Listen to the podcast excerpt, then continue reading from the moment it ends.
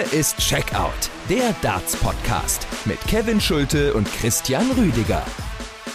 Willkommen zurück nach der Weihnachtspause. Hier ist Checkout, der Darts-Podcast mit der nächsten Folge zu WM-Tag Nummer 10. Die dritte Runde hat angefangen im Eli Pelli in London und wir sprechen drüber. Ich bin Kevin Schulte hier bei Checkout und grüße Christian Rüdiger. Hi.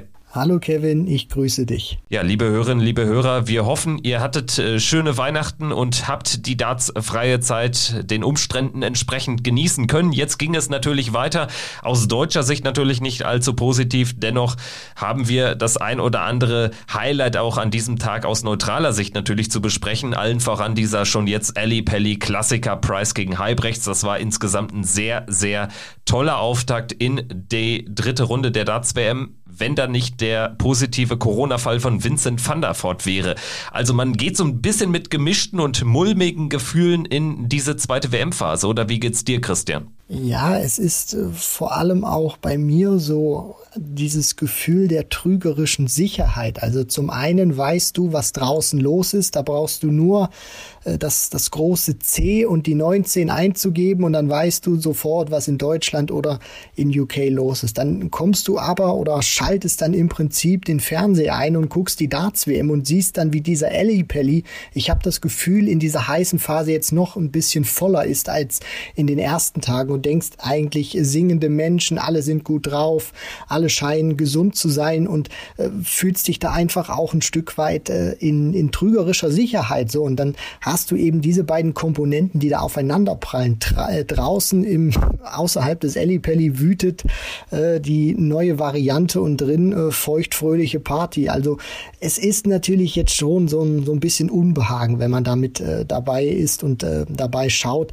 Der Sport hat natürlich äh, überragend äh, performt, gerade in der Abendsession, aber ja, es ist so ein Stück weit, fragst du dich schon, kann das wirklich bis zum 3. Januar gut gehen? Ich würde sagen, lass uns doch, äh, nachdem wir die sportlichen Highlights des 10. WM-Tags besprochen haben, nochmal auf diese Corona-Lage zu sprechen kommen, gerade wenn wir dann über den heutigen Tag, über Tag 11 äh, sprechen und über das, was uns da erwartet. Natürlich immer mit dem Gedanke im Hintergrund, nicht, dass sich jetzt noch einer positiv oder ebenfalls mit Corona infiziert hat. Deshalb lass uns das Thema dann an gegebener Stelle nochmal aufgreifen. Lass uns jetzt aber erstmal loslegen mit der Analyse der Nachmittags Partien des 27. Dezember. Ross Smith gegen Dirk van Dijvenbode war der Opener und es hat direkt mit einem Knall angefangen dieser Tag. Ross Smith sieht richtig gut aus, führt 3 zu 0 in den Sätzen, nimmt da wirklich immer auch diese kritischen Momente aus dem Spiel und Dirk van Dijvenbode kann eigentlich nicht viel machen außer dicke Backen. Dann aber bekommt er diesen ersten Satz ans Board kann das 3 zu 1 schaffen und danach ist es wirklich eine Demonstration der Stärke von Dirk van Dijvenbode, auch der mentalen Stärke. Der Schlüsselmoment sicherlich im vierten Satz bei 2 zu 2 in den Legs. Ross Smith trifft eine große Zahl nicht und verschenkt dadurch einen sicher geglaubten Matchstart. Das allerdings am Ende er wirklich das komplette Match vielleicht auch deshalb wirklich noch verliert, das hätte ich in der Phase auch noch nicht äh, zu träumen gewagt. Also ein unglaublicher Spin, der diese Partie genommen hat. Ja, und das war vor allem auch eine Partie, wo du dir dachtest, es steht 3 zu 0 für Ross Smith, aber aus, aus welchen Gründen eigentlich? Also Dirk van Dijvenbode hat, wenn man sich auch mal das äh, mit der Leistung von Ross Smith vergleicht, nicht wirklich viel falsch gemacht. Er war nur in diesen entscheidenden Momenten, hat er diese klitzekleinen Fehler eingebaut. Satz 1 äh, war Smith, nachdem beide ihre Anwurflecks am Anfang durchbrachten, der bessere Mann, deswegen auch verdient der erste Satz an ihn. Aber dann in Satz 2 und und 3 hat Dirk van Dijvenbode einfach Fehler gemacht, die knallhart bestraft wurden, als er ähm, in diesem Leck, was dann am Ende dazu geführt hat, dass äh, Ross Smith mit 2 zu 0 in Führung gegangen ist, wo er die 180 wirft und danach nur die 40 Punkte hinterher. Da hat er es verpasst, sich eine gute Ausgangsposition, sich in eine gute Ausgangsposition zu manövrieren, weil er dann 141 zum Beispiel stehen hat. Und wenn er da nach der 180 Steady eine 100 wirft, dann hat er statt 141, die er nicht checken konnte, sondern sich dann nochmal auf den Zweidart-Finish äh, gestellt hat. Wenn er da eine 100 wirft, an, anstatt der 40, dann steht er dann nicht bei 141, sondern bei 81, kriegt er direkt schon mal mindestens einen Dart safe auf Stoppel und kann da vielleicht sogar das Leck eintüten. So stattdessen 120 Punkte brutal mitgenommen von Ross Smith und im dritten Satz hat er dann auch wieder den leichten Fehler gemacht, Dirk van Dijvenbode, sich verpasst beim Übergang in den Finish-Bereich gut zu stellen, spielt nur ein bisschen mehr als 40 Punkte. Smith mit der 171 checkt dann die 36 und danach finde ich, hat dann Dirk van Dijvenbode diese Fehler auch, nachdem Ross Smith den schon von dir erwähnten Fehler gemacht hat. Kevin sich dann diesen einen Matchstart nicht rausspielen konnte, weil er es verpasst, die große Zahl zu treffen. Rod Harrington wäre ausgeflippt bei, bei so einer äh, Spielweise hat dann Dirk van Dijvenbode einfach äh, das, das nicht nur das bessere Timing gehabt, sondern auch den konstanteren Eindruck. Und Ross Smith, fand ich, hat diese Sätze zwei und drei auch nur gewonnen, weil er vom Timing her besser war. Und dann konnte er einfach nicht mehr diese guten Momente kreieren, weil van Dijvenbode ihm sie dann auch nicht mehr gegeben hat und die Scoring Power hinten raus gefehlt hat. Und ich finde, dieses Match hat auch gut gezeigt, warum Ross Smith keiner ist, der aktuell in den Top 16 steht oder es vielleicht auch schwer hat, irgendwann mal in solche Regionen vorzustoßen, weil ihm einfach über diese Distanz meiner Meinung nach stand jetzt noch ein bisschen die Konstanz für. Er kann herausragende Sätze zelebrieren, aber er hat einfach viel zu große Leistungslücken dann auch drinne, die er dann nicht mehr ausmerzen kann. Und das war hier dann auch der Fall. Also er konnte hinten raus kaum noch wirklich Gegenwehr leisten. Ja, und Dirk van Dijvenbode gewinnt dieses Match dann auch aufgrund seiner kämpferischen und seiner mentalen Stärke in den entscheidenden Situationen. Also Anfangs sah es so aus, als hätte er genau diese Stärke in diesem Spiel eben nicht. Du hast die Situation in den Sätzen 2 und 3, die sehr eng waren, jeweils angesprochen. Dann allerdings bekommt er erstmals oder schlägt das Pendel erstmals in seine Richtung aus und dadurch erlangt er einen solchen Boost und gewinnt ja dann auch hinten raus neun der letzten elf Legs und äh, dann sogar fast ungefährdet gerade in diesem Deciding Set auch.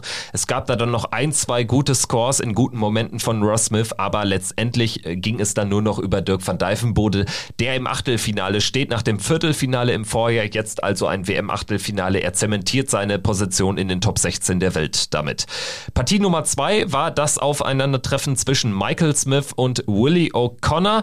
Michael Smith gewinnt mit 4 zu 2, nicht in diesem Michael Smith äh, Beast Mode aus dem Match gegen Meulenkamp, aber dennoch ein, ein guter Bully Boy.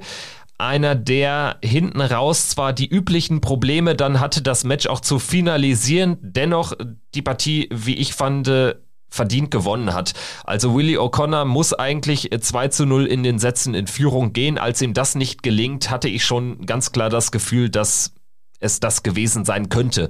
Er kommt dann hinten raus nochmal auf. Michael Smith führt erstmal dann 3 zu 1, erlangt eben den Boost durch diesen glücklichen 1 zu 1 Ausgleich, gewinnt zwei Sätze danach, kassiert dann das 3 zu 2, aber Willie O'Connor hätte dann am Ende ihn noch einmal breaken müssen, ist ihm nicht gelungen, dementsprechend der Bully Boy eine Runde weiter. Dieser zweite Satz von dir schon thematisiert war ein Knackpunkt in der gesamten Partie gewesen oder für den Verlauf der Partie. O'Connor spielt einen sehr guten ersten Satz, holt den sich auch meiner Ansicht nach verdient und dann, als er diese äh, Set-Darts da auslässt zum 2 zu 0 in Leg 4 auf die Doppel 20 und Michael Smith ihn dafür doch noch bestrafen kann und dann den Decider, das ist ja auch nochmal so ein psychologischer Aspekt, der dieses Spiel Darts wirklich so gut nochmal beschreibt, dass O'Connor eigentlich drauf und dran ist, ist, mit 2 zu 0 in den Sätzen in Führung zu gehen. Eigentlich alles entspannt.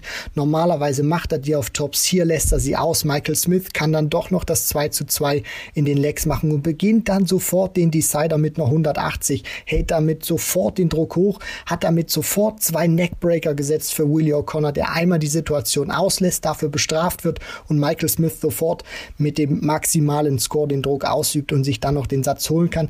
Dann hat sich das auch relativ entspannt für ihn spielen lassen, ist dann bis auf 3 zu 1 weggezogen in den Sätzen, hat dann so eine kleine Konzentrationslücke drin gehabt, wo Willie O'Connor nochmal verkürzen kann, aber hinten raus sich dann äh, Satz Nummer 6 nochmal zum 4 zu 2 Endstand geholt. Ich würde sagen, es war nicht diese Show wie gegen Ron Meulenkamp oder dieser überzeugende Auftritt, aber dennoch knapp 98 Punkte im Schnitt pro Aufnahme über sechs Sätze, über insgesamt 26 Lecks, dazu 10 180er geworfen. Er spielt viermal ein Finish über 100, 132 war sein höchstes Finish Finish. Also das war auch zwar jetzt vielleicht nicht so dieser ganz souveräne Michael Smith, aber dennoch so eine Partie gegen einen wirklich äh, sehr gut spielenden Willie O'Connor, das muss man dann auch am Ende nochmal so ins Ziel bringen. Deswegen, der Bully Boy steht im Achtelfinale und mal gucken, was jetzt gegen Johnny Clayton tatsächlich gehen kann. Partie Nummer drei des Nachmittags und da der erste Auftritt von den Deutschen an diesem Tag. Florian Hempel mit Spannung erwartet sein Duell gegen Raymond Smith. Der australische Qualifikant zieht tatsächlich ins Achtelfinale ein, gewinnt gegen Florian Hempel, gegen den Kölsche Jung mit 4 zu 1 in den Sätzen.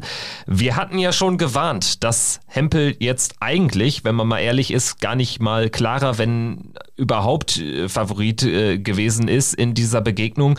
Denn Raymond Smith, von dem hat man jetzt zum dritten Mal in Folge, das hat er bestätigt, zum dritten Mal in Folge hier einen guten, stabilen 95er Average ungefähr gesehen vor allen Dingen das Wort stabil trifft ja auf ihn wirklich zu bei dieser WM. Also unglaublich konstanter Junge, der Florian Hempel hier mit 4 zu 1 relativ deutlich sogar bezwingt. Und das äh, Ergebnis äh, spiegelt auch den Spielverlauf wieder, muss ich ganz klar sagen. Also Hempel im Scoring her nicht ansatzweise in der Form von zuletzt.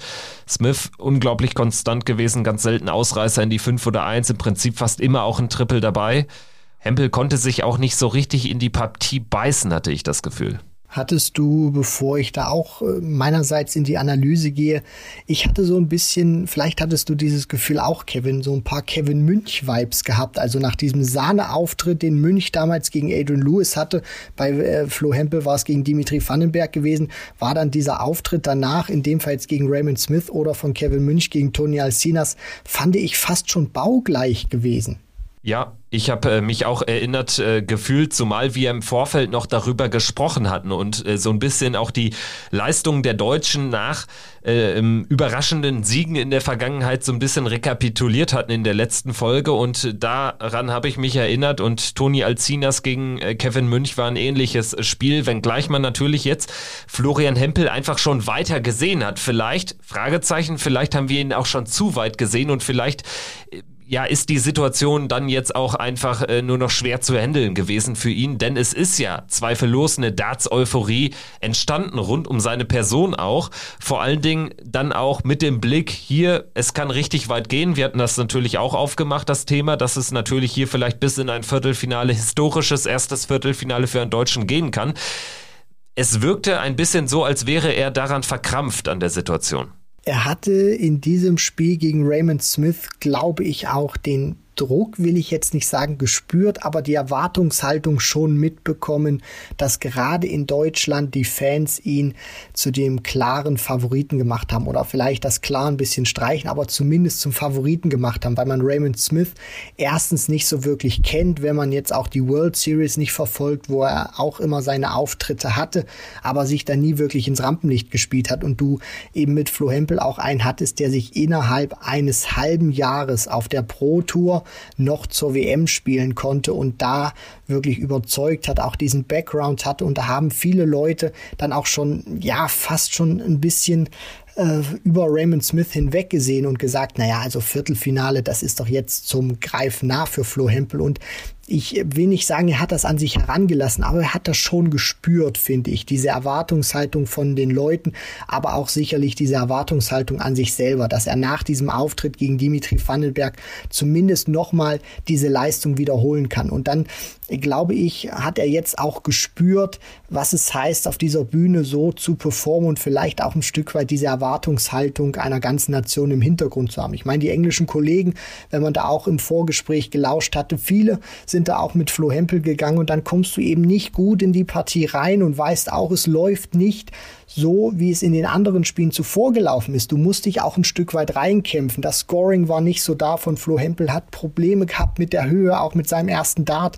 Und dann hat er auch ein Stück weit das, das Glück sich auch sicherlich erarbeitet, dass Raymond Smith diese 85 Punkte zum 3 zu 0 in den Sätzen auslässt und Hempel dann eben da ist, den Decider noch gewinnen kann. Da hat mir seine Körpersprache auch immer sehr gut gefallen. Nach Leckgewinn äh, sich, sich zu pushen, auch nicht aufzugeben, sondern immer wieder den Kopf oben zu halten. Aber man muss einfach sagen, Raymond Smith total cool gespielt, äh, sehr guten ersten Dart gehabt, fand ich. Sich nicht verrückt machen lassen, die Möglichkeiten nicht immer genommen, aber in wichtigen Momenten doch nervenstärker gewesen. Und bei Flo Hempel muss man auch sagen, das war jetzt, äh, ja, für, er wird mit seinem Auftritt nicht zufrieden sein. Das war vom, vom Scoring her, war er nicht so drin, wie er das gewohnt war in den anderen Partien. Aber letztendlich muss man sagen, äh, sicherlich ist man jetzt enttäuscht, dass er Raymond Smith nicht geschlagen hat. Aber man darf nicht vergessen, Raymond Smith hat eine starke Partie gespielt. Zum dritten Mal sein Niveau bestätigt, hätte ich nicht gedacht. Deswegen, er ist der verdiente Sieger und Flo Hempel eine tolle WM gespielt und zum Schluss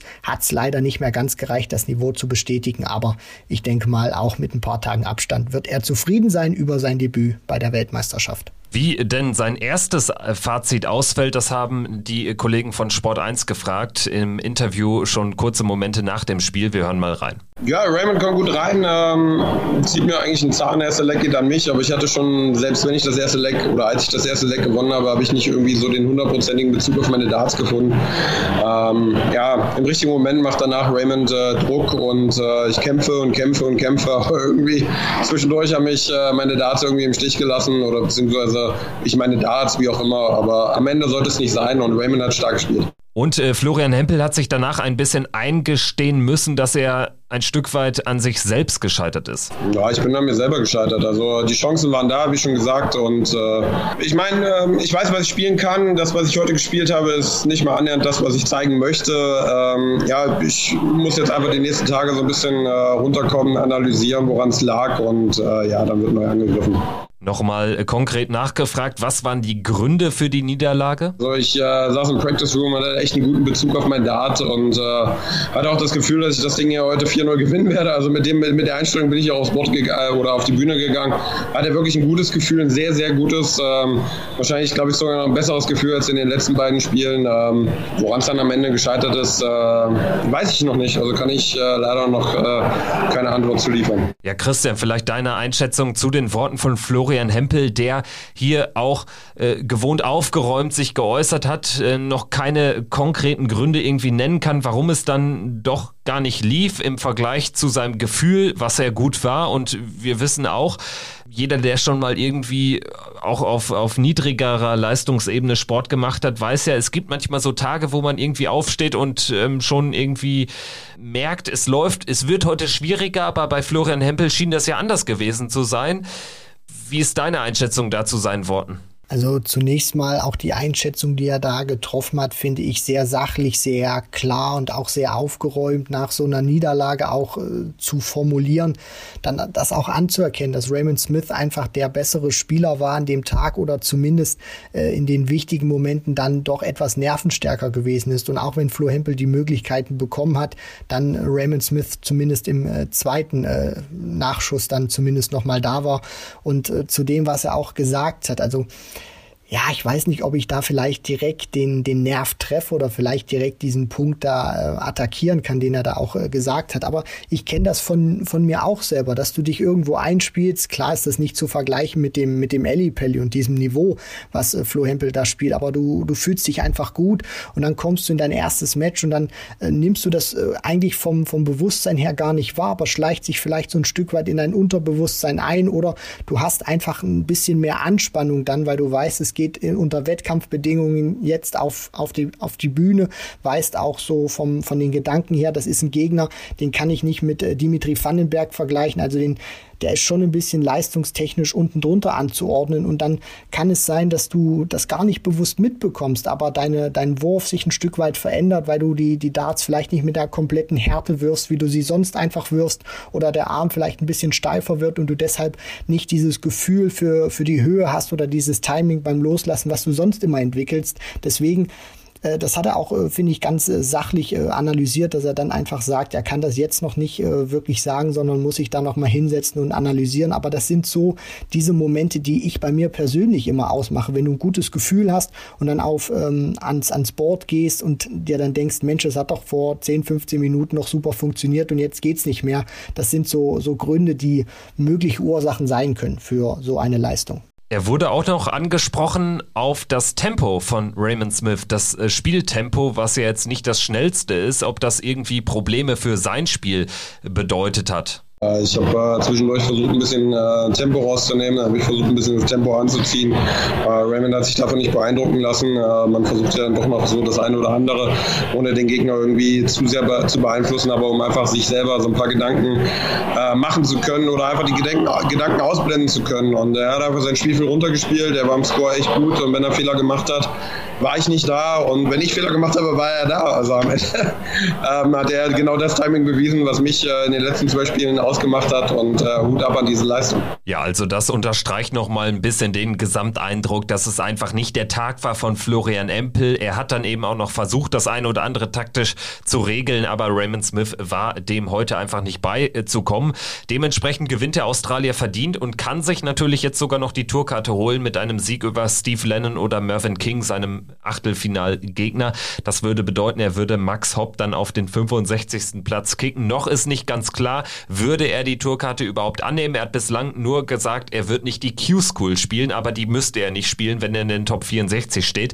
Also da muss er sich wahrscheinlich auch noch so den ein oder anderen Gedanken machen. Kommen wir noch einmal zurück zu Florian Hempel, der natürlich trotzdem auf drei tolle WM-Partien blicken kann, vor allen Dingen mit diesem Highlight gegen Dimitri Vandenberg, einem der größten Siege, den ein deutscher Darts-Profi Profi bei der PDC-WM jemals errungen hat. Also das bleibt definitiv. Dementsprechend die Frage, ist er jetzt stolz oder welches Gefühl, was für ein Gefühl überwiegt am Ende? Ja, also die Chance, hier noch ein bisschen was ähm, für die Order of Merit zu tun, war halt einfach da. Raymond hat hier jetzt einfach heute den Zahn gezogen. Gezogen, genau. Gezogen. ähm, ja, was heißt stolz? Ähm, es war jetzt eine Drittrunde in, meinem ersten, in meiner ersten WM natürlich. Ähm, es ist ein Erfolg für mich. Ähm, das ist aber nicht das, äh, wo ich sage, da möchte ich sein. Ich möchte weiter und weiter und weiter und dementsprechend äh, geht der Blick einfach voraus. Ja, Christian, vielleicht auch da nochmal äh, deine Einschätzung zu. Ich habe schon das Gefühl, dass genau das richtige Mindset, was wir auch in Darts Deutschland brauchen, dass da auch einer steht, dem man das auch abnehmen kann, hier vielleicht das eine oder andere ambitionierte Ziel auch mal rauszuhauen und zu sagen, hier, ich will ja eigentlich viel mehr, ich bin damit gar nicht zufrieden, ich bin auch gar nicht stolz. Sicherlich kommt dieser Stolz mit ein paar Tagen Abstand, weil es eben wirklich jetzt große Momente und vor allen Dingen ein ganz großer Sieg für Darts Deutschland war gegen Dimitri Vandenberg.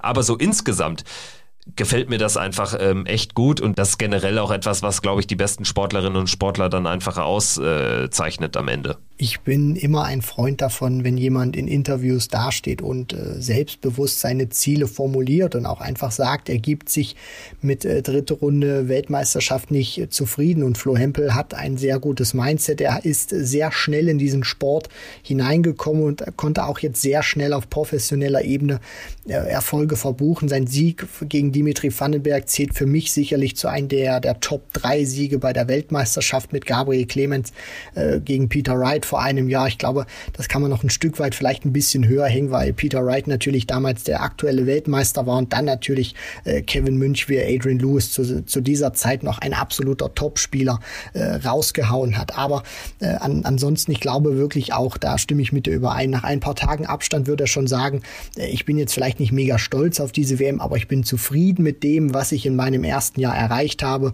und darauf kann ich aufbauen. Und wenn ich im nächsten Jahr vierte Runde vielleicht spiele bei der Weltmeisterschaft, vielleicht sogar Viertelfinale. Man muss einfach gucken, wie sich das entwickelt. Flo Hempel hat ein gutes Mindset, hat gute Darts gespielt und hat sich auch mit diesem Sieg äh, nochmal deutlich mehr in den Fokus auch der englischen Kollegen, der internationalen Kollegen gespielt. Deswegen also das zweite Tourcard-Jahr von Flo Hempel. Ich bin wirklich gespannt wie ein Schnitzel, wie er sich da präsentieren wird.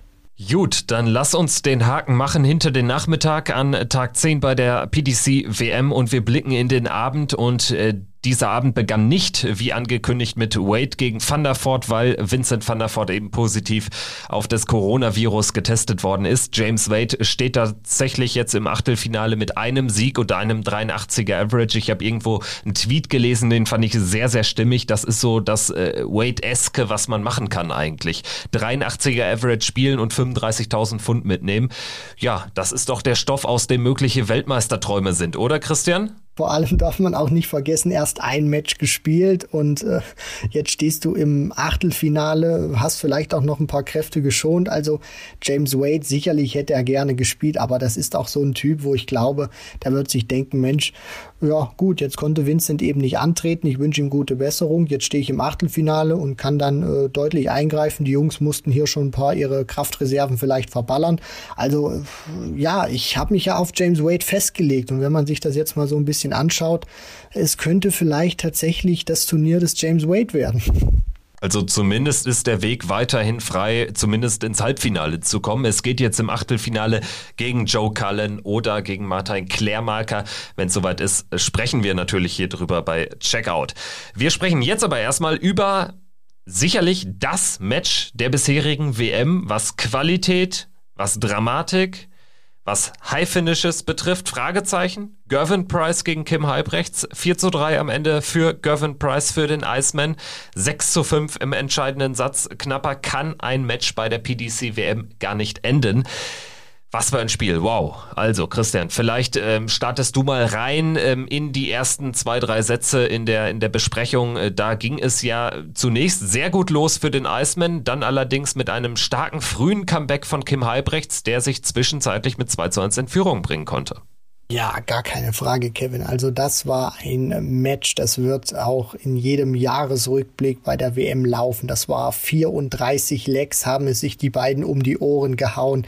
Darting Drama vom Feinsten. Gervin Price startet äh, nach seiner langen Pause, die er ja hatte. Er hat zu Beginn an Tag 1 eingegriffen gegen Richie Atthaus. Das ja sicherlich nicht ganz äh, hochklassig gewonnen, aber war in wichtigen Momenten da. Und hier ist er von Beginn an da, spielt ein super Niveau. Kim Heibrechts noch nicht so ganz angekommen.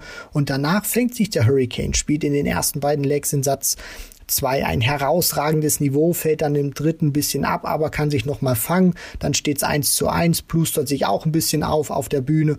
Und dann dieser, dieser dritte Satz, wo er dann 2 zu 0 in den Legs führt. Price kommt nochmal zurück, aber Heibrechts kann dem auch standhalten.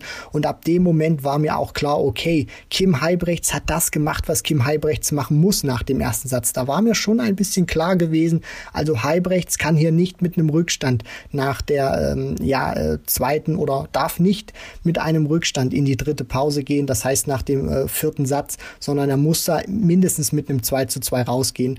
Und als er dann das 2 zu 1 in den Sätzen gemacht hat und äh, auch wirklich spielerisch immer wieder gut dagegenhalten konnte, sehr viele 180er geworfen hat, da war mir schon klar, das kann ganz heißer Tanz werden. Und auch wenn Price seine ersten drei Sätze, ich glaube, immer zu null gewinnt und Halbrechts ein bisschen mehr für seine kämpfen musste, war das, fand ich, ein offener Schlagabtausch zwischen den beiden, der dann im siebten Satz wirklich wirklich äh, total eskaliert ist.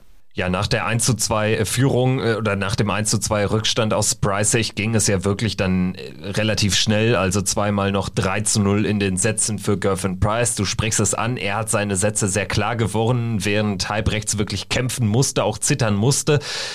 Im siebten Satz, äh, das war dann natürlich kein Feuerwerk mehr, ne? muss man erstmal sagen. Also das war wirklich Darts gearbeitet, wie man es äh, ganz selten sieht von, von Gervin Price. Natürlich auch eine seiner Stärken, dass er über den Kampf dann irgendwie auch in so äh, Spielen bleiben kann. Er brauchte allerdings, das gehört soweit dazu, auch ganz, ganz viel Glück. Also Kim Heibrechts erstmal kommt da natürlich schlecht rein in diesen Entscheidungssatz. Price führt 2-0, aber Heibrechts kriegt das Match nochmal in die Verlängerung und dann ist es sowieso wieder alles auf Null gestellt beim Stand von 2-2. Und Heibrechts hat es nicht vermocht, diese Breakchancen zu nutzen. Ich glaube, es müssten in den drei Anwurflecks in der Verlängerung dieses Entscheidungssatzes insgesamt sieben Breakdarts gewesen sein für Kim Halbrechts, die er alle nicht nutzt. Während er dann in seinen eigenen Anwurflecks mit maximalem Druck, wo er dann natürlich kontern musste, jeweils richtig steady unterwegs war, da auch mal ein High-Finish rausnahm. Also ja, da haben ihm die Nerven irgendwie einen Streich gespielt. Also Kim Halbrechts hatte diese berühmte Angst vorm Verlieren, Stück weit, fand ich. Es war wirklich unglaublich. Er hatte den Weltmeister, um das mal in Boxsprache auszudrücken. Gervin Price hing in diesem entscheidenden siebten Satz in den Seilen und Heibrechts hat es einfach verpasst, Price auf die Bretter zu schicken. Er hat sich immer wieder, wie von dir schon sehr schön angesprochen, diese Möglichkeiten erarbeitet, teilweise sogar drei klare Darts aufs Doppel gehabt und schrubbt die alle vorbei. Und das äh, Interessante daran ist, finde ich ja, dass, dass, dass Heibrechts in diesem Moment, wo er eigentlich Price breaken kann oder breaken muss, vollkommen ohne Druck spielen kann, weil er weiß, egal ob er das jetzt macht oder nicht, es geht definitiv noch ein Leck weiter. Und dann kann er das nicht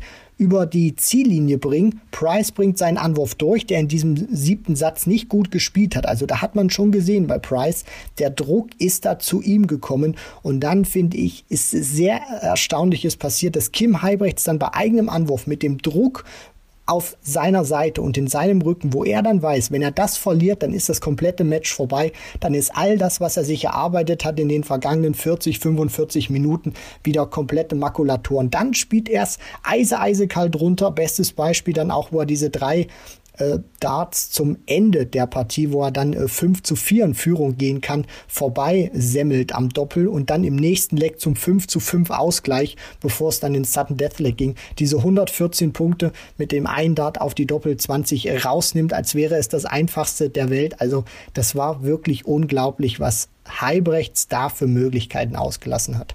Am Ende ist es dann Gervin Price, der dem Monsterdruck standhält, der diesen einen Matchstart bekommt, ihn nutzt. Halbrechts wäre womöglich da gewesen, hätte ein Triple natürlich noch gebraucht mit einem High-Finish in dem elften Leck des siebten Satzes, aber wie es dann so häufig ist, glaube ich, wäre er ausgerechnet dann da gewesen. Also das hätte irgendwie zur Geschichte des Spiels gepasst, aber er bekommt diesen Matchstart eben nicht. Es waren aber eben vorher, muss man ehrlicherweise sagen, es waren jeweils kleine Matchstarts, weil dann hätte er den Anwurf gehabt.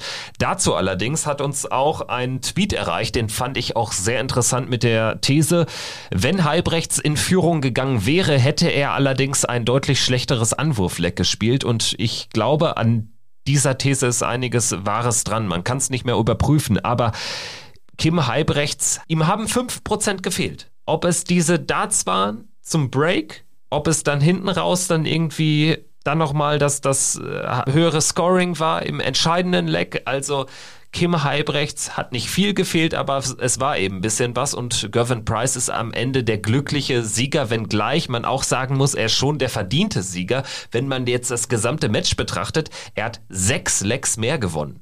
Das wäre ja schon sehr remarkable gewesen, wenn Heibrechts hier das Match gewinnt und alle drei Sätze, die er verliert, zu null verliert. Also das weiß ich gar nicht, ob es das in der Deutlichkeit mal gegeben hätte. So ist es am Ende ein 20 zu 14 in den Lecks für den Iceman da kommt dann auch dieser Set-Modus perfekt wieder ins Spiel, was dann auch immer wieder zeigt, selbst die Sätze, die du verlierst, das ist vollkommen egal, ob du die 3 zu 2, 3 zu 1 oder 3 zu 0 verlierst. Du musst einfach die Sätze, die du gewinnst, die musst du irgendwie in diesem Best-of-Five-Modus äh, rausnehmen, beziehungsweise dann den äh, letzten entscheidenden Satz natürlich, wenn es in den Tiebreak geht, musst du eben dieses eine, vielleicht diese zwei Lecks mehr auf deiner Seite haben und dieses bessere Timing haben. Und äh, Kim Heibrecht sicherlich wird der sich jetzt ärgern, aber wir dürfen da auch nicht äh, vergessen, weil äh, das darf natürlich auch nicht zu kurz kommen. Hast du auch schon vollkommen richtig gesagt, Kevin. Also es ist nicht nur so, dass äh, Heibrechts hier irgendwie Price äh, am Ring durch die Manege geführt hat, sondern Price war auch, bevor es dann in diesen siebten Satz ging, unter Druck dermaßen stark gewesen. Der spielt fünf High Finishes über 100. Also da war auch teilweise wirklich in Drucksituationen sehr gute Möglichkeiten äh, da gewesen, die Price dann einfach äh, weggecheckt hat, wo er dann teilweise auch nur einen Dart hat hatte auf der Doppel 20 und das verdeutlicht auch nochmal diesen Matchstart, den er dann hatte, wo er nur diesen einen Dart hat und weiß, wenn er die nicht ausmacht, dann ist Heibrechts da und es würde zum Matchverlauf passen, er würde die dann wahrscheinlich ausmachen, wo Tops dann einfach funktioniert. Deswegen klar, Price hat mächtig gewackelt im entscheidenden Satz, aber er war in Drucksituationen davor reihenweise oder sehr häufig da gewesen. Deswegen dieser Sieg, der geht dann natürlich auch vollkommen in Ordnung. Also das darf hier natürlich auch nicht zu kurz kommen. Price ist auch schon ein verdienter Sieger dieser Partie. Und Gervin Price bleibt dem Turnier erhalten und auf der Mission Titelverteidigung geht es im Achtelfinale gegen Dirk van Dijvenbode. Sehr wahrscheinlich, denke ich, wird es am 29. dann soweit sein. Würde mich doch äh, sehr wundern, wenn man da mit Price und mit Clayton dann auch nicht anfängt mit äh, Runde Nummer 4. Und Johnny Clayton ist auch der letzte Sieger des 10. WM-Tages. Er gewinnt gegen Gabriel Clemens 4 zu 0, damit auch die letzten deutschen Darts-WM-Träume ausgeträumt. Und das war eine ganz klare Sache. Deswegen, ich denke, in der Analyse können wir es kurz machen. Johnny Clayton ist einfach, ja, fast schon klinisch unterwegs im Scoring. Auf die Doppel kann er sich deshalb auch einiges leisten. Also da war er jetzt äh, gar nicht so stark. Am Ende stehen da 37,5 Prozent in der Doppelquote. Aber das Scoring ist einfach fantastisch. Auch drei High-Finishes, 18 mal die 140 plus, 7 mal die 180 gegenüber Clemens 10 140 plus und 280er Aufnahmen. Am Ende 15 Punkte im Average über seinem deutschen Kontrahenten. Da war nichts, aber auch gar nichts möglich für den German Giant. Nein, Johnny Clayton war im Scoring mindestens zwei, drei Klassen besser gewesen als Gabriel Clemens, hat auch seine große Stärke ausgespielt, die Aufnahmen mit zwei Trippeln, besonders natürlich die 140er Aufnahmen und wenn man sich auch mal anguckt, dass er nicht mal eine Doppelquote von 40 Prozent stehen hat, am Ende sind es 37,5 und trotzdem 102,5 Punkte im Schnitt pro Aufnahme spielt. Also wenn die Doppelquote noch ein bisschen mehr Johnny Clayton-like gewesen wäre, das, das wäre dann dann nochmal ein deutlich besserer Average gewesen. Deswegen er hat diese Partie von vorne bis hinten dominiert. Ich finde auch, äh, dass das Clayton einfach so ein gutes Gesamtpaket hat. Das Scoring, dann flutschen auch die 180er teilweise. Er ist sehr gefährlich bei den High Finishes, hat zweimal auf Bullseye gecheckt, die 121. Da für mich einer der besten Spieler auf äh, Bullseye momentan. Also da war nichts zu holen für Gabriel Clemens, wo sich der Trend leider, muss man sagen, aus deutscher Sicht etwas äh, bestätigt bzw. fortgesetzt hat, dass das Scoring von Gabriel Clemens bei den Major-Turnieren 2021 mit ähm, ein paar Ausnahmen und Abstrichen vom Grand Slam of Darts, wo er wirklich teilweise sehr gut gespielt hat, das Scoring aber overall bei den Major-Turnieren 2021 nicht so, wie man das von Gabriel Clemens kennt und gewohnt ist. Ja, und das trennt ihn auch aktuell einfach von dieser allerobersten Spitzenklasse von Spielern wie Johnny Clayton, aber auch generell so von den Top 16. Er ist jetzt in der Weltrangliste so hoch wie noch nie, steht im Live-Ranking auf Platz 19, wird also definitiv ein paar Plätze gut machen, trotz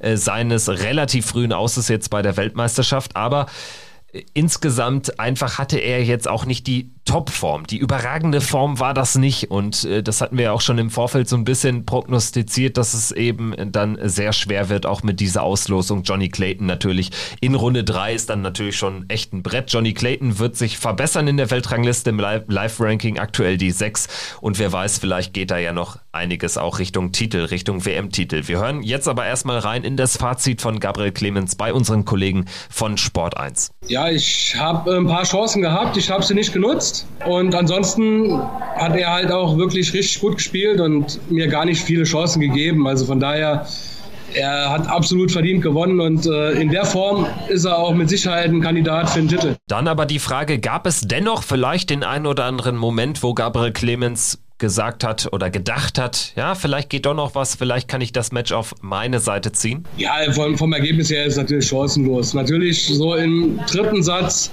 habe ich äh, ihn zweimal geprägt. Dann muss ich einfach auch mal ein gutes Leck spielen mit Vorwurf, aber er spielt dann halt auch einfach dann mal ein Zwölfer äh, als Nachleger und äh, ja, war halt wirklich verdammt schwierig. Genau das muss man ja festhalten. Johnny Clayton immer dann, wenn er ein bisschen mehr gekitzelt wurde. Das ist mein Eindruck aktuell bei der WM.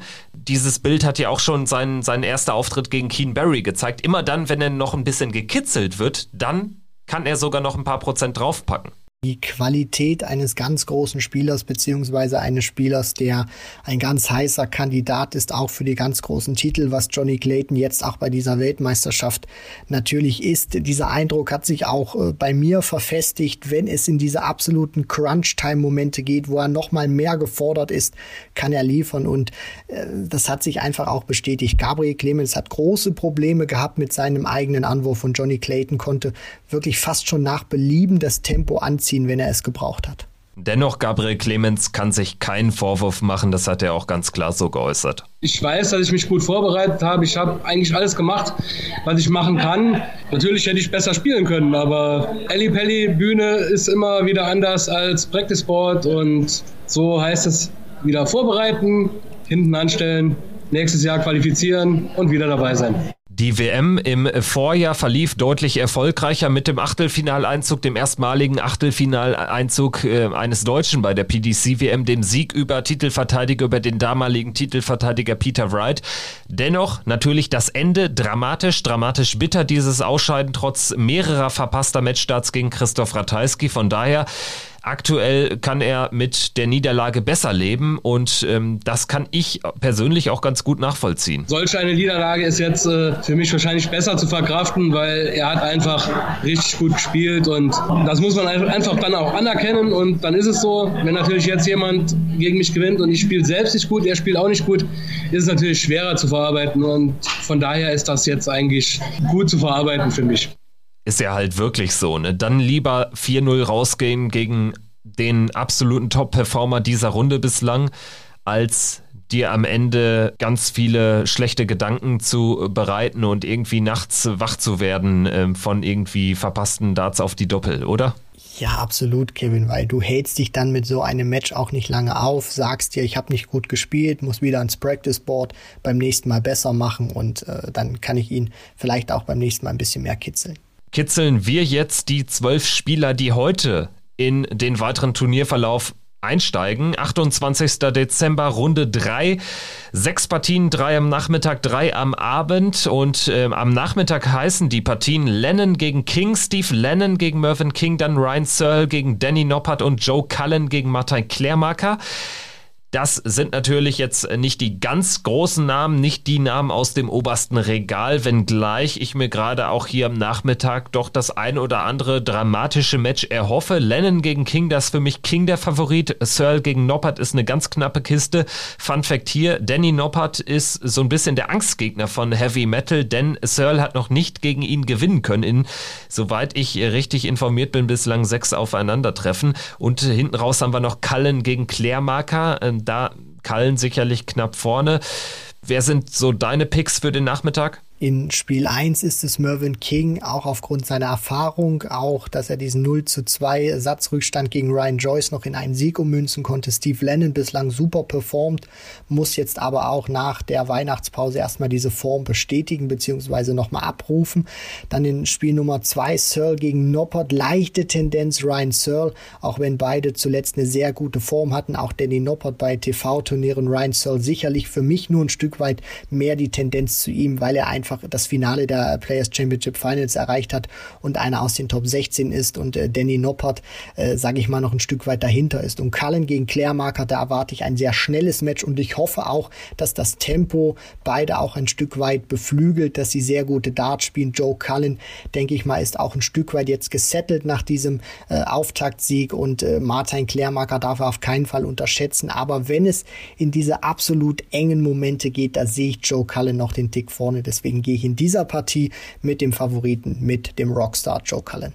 Dann gehen wir in den Abend und da sehen wir hoffentlich anders als gestern diesmal drei Begegnungen, sofern da keine positiven Corona-Tests äh, dazwischen kommen. Rob Cross, der Barney geschlagen hat, Barney, der getestet, äh, der positiv getestet wurde, eben als erster WM-Teilnehmer in diesem Jahr, der es dann letztendlich in den Ellipelli geschafft hat. Wir hatten natürlich auch den Fall von äh, Juan Francisco Rodriguez, dem spanischen Qualifikanten, aber der wurde ja dann eh aus dem Teilnehmerfeld im Vorfeld rausgestrichen. Rob Cross bekommt es zu tun mit Daryl Gurney. Das war vor ein paar Jahren auch so ein Duell zweier Top-4-Spieler. Das hat sich mittlerweile geändert. Es trifft die 11 auf die 22 mit einem verhältnismäßig klaren Favoriten, Rob Cross aus meiner Sicht. Danach haben wir Peter Wright gegen Damon Hatter. Wright natürlich klarer Favorit und ganz am Ende an dem Abend Michael van Gerven gegen Chris Doby. Auch hier die Favoritenrolle klar.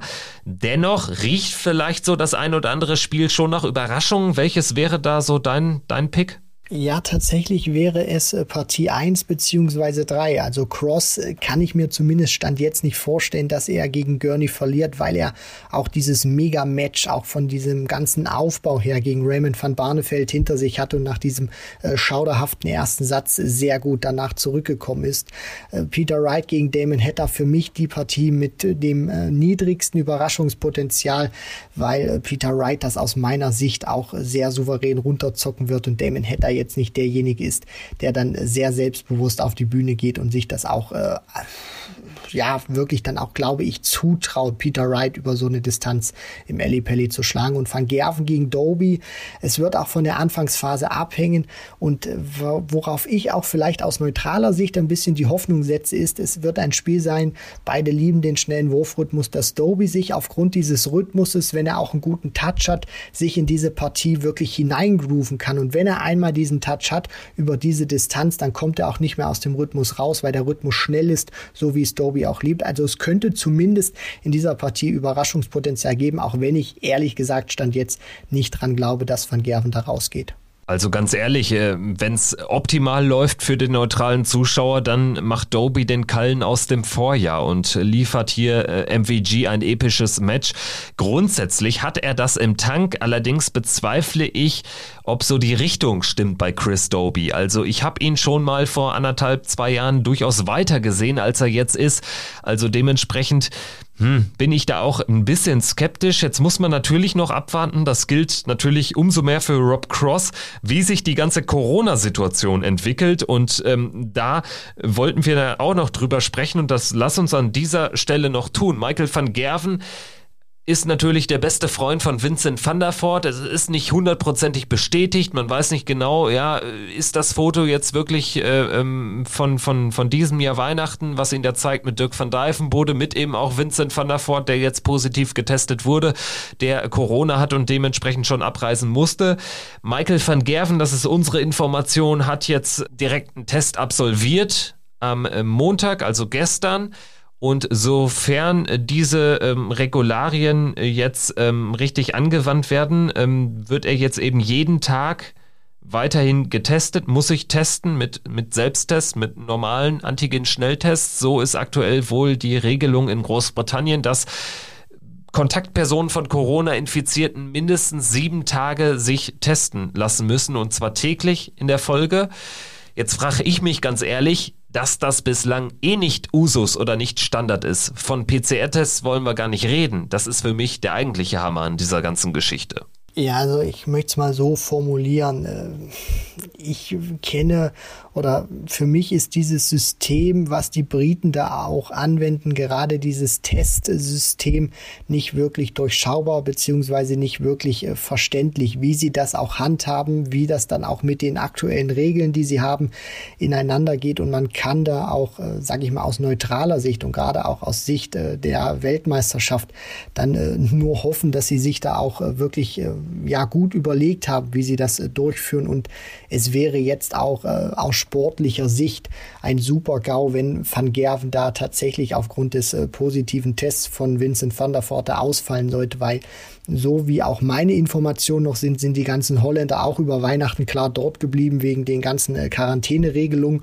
und äh, die werden da sicherlich das ein oder andere Mal auch miteinander geschnackt haben. Das Foto soll, so wie ich es verstanden habe oder wie ich das auch noch mal gelesen habe in den Gazetten, sowohl deutschsprachig als auch bei den englischsprachigen Kollegen, soll wohl über die Weihnachtsfeiertage entstanden sein äh, bei Michael van Gerven, der da wohl auch irgendwie eine kleine Wohnung haben soll in London mit äh, Dirk van Dijvenbode auch noch zusammen. Also da äh, kann man jetzt wirklich nur hoffen, äh, aus äh, sportlicher Sicht, dass Van Gerven dem Turnier erhalten bleibt und nicht durch ja, so ein Ding jetzt irgendwie freiwillig rausgehen muss.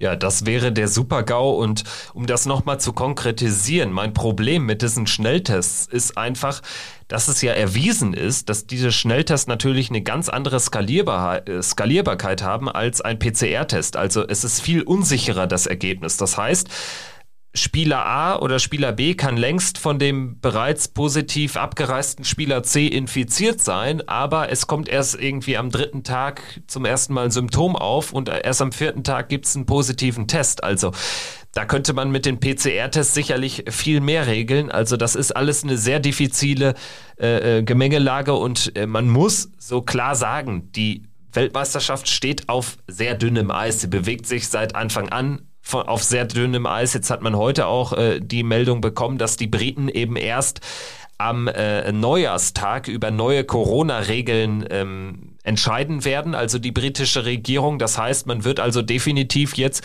bis ähm, Ende dieses Jahres, also bis Abschluss der Achtelfinals, äh, genauso weiterspielen, wie es aktuell läuft. Dementsprechend auch mit eben auch ungeimpften Zuschauern, die einfach nur in Anführungsstrichen sich testen müssen, testen lassen müssen. Also 3G gilt da ja auch noch, wenn man die Omikron-Zahlen sieht, den Omikron-Status in Großbritannien, auch im Vergleich zu Deutschland, ist das ja echt irre.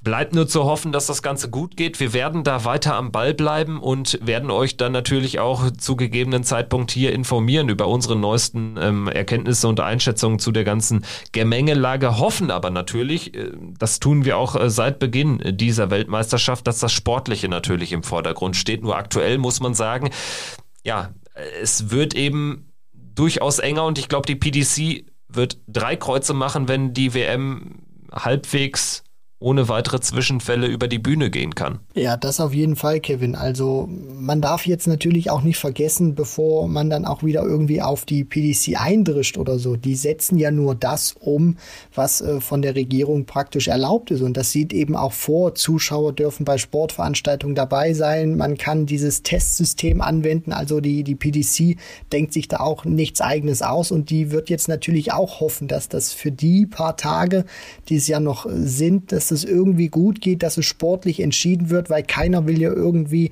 einen Weltmeister sehen, der äh, wie jetzt James Wade gegen Vincent van der Voort dann einfach kampflos die Sid Waddell Trophy überreicht bekommt. Deswegen, wir hoffen natürlich mehr über das Sportliche sprechen zu können, aber falls es äh, da irgendwie noch äh, neue Erkenntnisse geben sollte im Fall Corona PDC Weltmeisterschaft, das Investigativteam von Checkout bleibt dann natürlich auch dran, aber wir hoffen natürlich mehr euch über die sportlichen Aspekte berichten zu können. Ja, mal schauen, ob wir Günther Wallraff noch ähm, in unser Team integriert bekommen. Ansonsten geben wir weiterhin in diesem bewährten Duo, bestehend aus dir, Christian Rüdiger und meiner Wenigkeit, geben wir natürlich unser Bestes. Also, nein, Spaß beiseite. Ich würde sagen, wir erfreuen uns weiterhin vor allen Dingen an diesem fantastischen Sport und hoffen einfach, dass das große C keine allzu große Rolle nebenbei spielt, wenngleich man natürlich nicht allzu optimistisch ist, ob der aktuellen Entwicklung.